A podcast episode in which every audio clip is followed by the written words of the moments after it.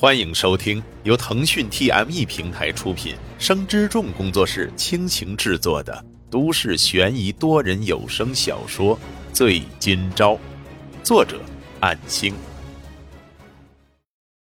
一百二十五章。翌日，十一月九日，星期六上午，沈今朝正常来到酒店工作。昨晚的事情就像没有发生过似的，易悠悠并没有任何变化，该怎样的还是怎样。对沈金钊的态度也没有转变，不过反倒是指定了沈金钊负责易悠悠的餐饮工作，一连好几天都是如此。逐渐的，易悠悠甚至开始指定一些菜品，甚至包括了好几种在记得来吃过的小吃，那些吃宵夜的时候才会吃的略显油腻的食品。另一边，高歌再次寻访了那名流浪汉，并给他带了一份午饭，这次是做了详细笔录之后才去登门拜访傅家。然而这时看到傅家的大门敞开，而且院子里还有许多打包好的杂物家具。从那些比较私人的行李打包来看，一眼就能判断出这是要搬家的架势。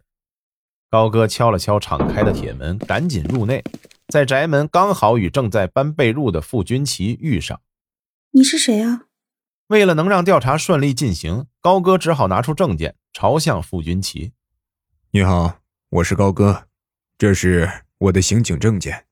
看到对方的身份，傅君奇一惊，忙着说道：“啊，高警官你好，请问是有什么事情吗？”“嗯，你们这是要搬家了吗？”“是的。难道你是来找我二哥的吗？他犯事了吗？”“呃，并不是，我登门是想看一看，其实是和傅家军的事有关，想再来了解一下当时的情况。”“呃，这都……”我大哥的事儿，不是已经和别的警官说过好多次了吗？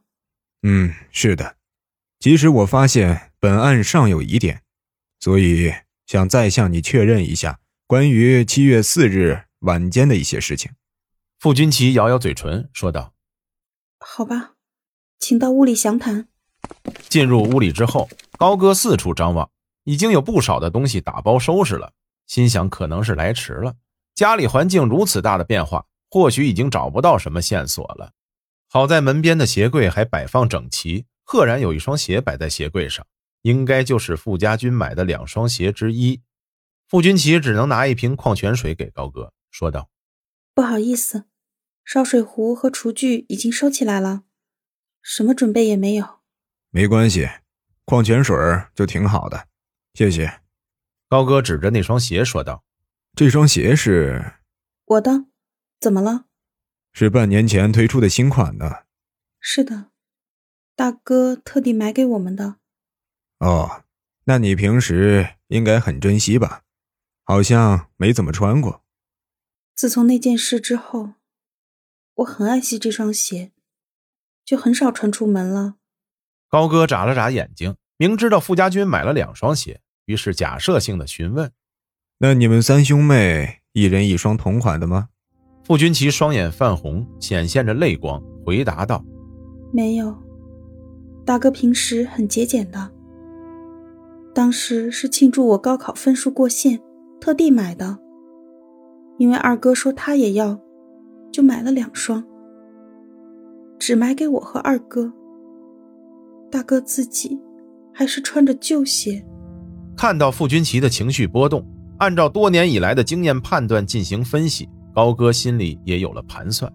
坐下之后，高哥接着说道：“我听说你们父亲还在住院。是，我二哥把房子卖了，就是为了给父亲治病。原来如此呀，是这样啊。七月四日那晚，你和傅雷都在哪里呢？虽然有看过之前同事做的笔录，七月四号晚间，傅君奇在家里玩电脑。傅雷则是在附近散步，下雨就回来了。但是这里面应该还有一些细节上的问题，毕竟流浪汉捡到的鞋子，大雨中游泳渡河的人，傅家军的买鞋购物单。我那晚在家里上网玩游戏。那傅雷呢？每次提到傅雷，傅军奇的情绪都有一丝明显的波动，但是又不得不配合。听他说，当时是出去散步了吧？高歌在记事本上划了几笔，说道：“哦，接下来的问题还请不要介意。你知不知道傅家军他为什么要到河堤那边呢？平时他经常到那边的吗？被问及已故大哥的事情，傅君其神情有些悲戚。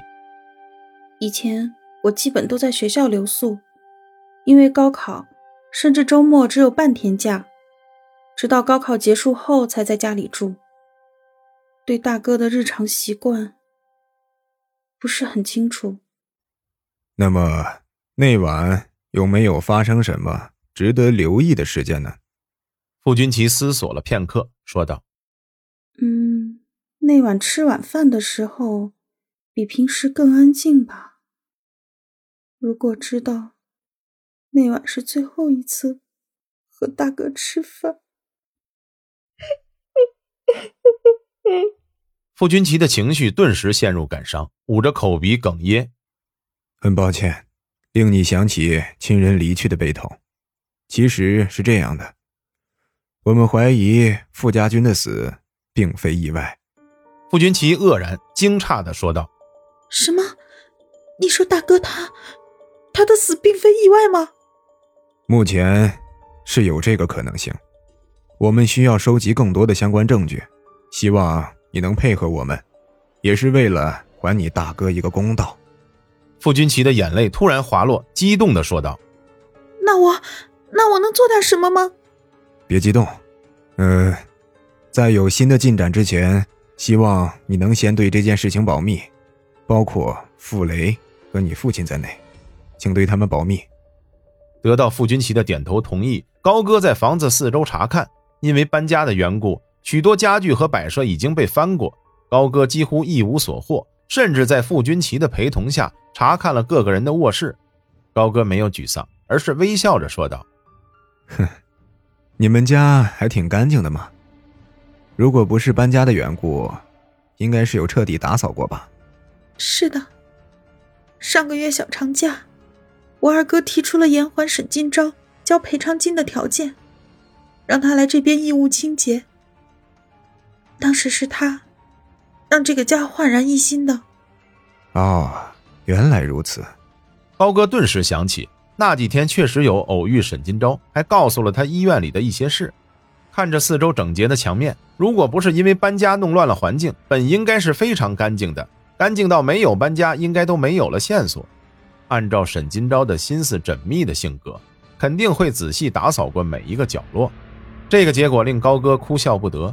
沈金钊这间接的帮忙，反倒是增加了侦查的难度。那有没有什么地方是沈金钊没有打扫过的呢？本章播讲完毕，感谢您的收听。若您喜欢，就请动动手指分享和订阅吧，谢谢。